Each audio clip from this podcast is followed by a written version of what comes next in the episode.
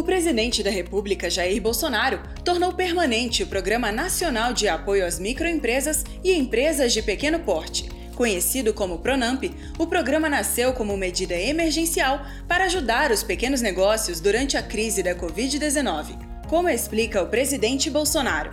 Sancionamos a nova lei do Pronamp, agora permanente, que pode destinar a vários setores até 25 bilhões de reais onde 20% será destinado ao setor de eventos. Foram disponibilizados 37 bilhões em crédito no ano passado. Os micro e pequenos negócios representam 98% das empresas no Brasil. Este foi o Minuto da Casa Civil da Presidência da República. Acesse casacivil.gov.br.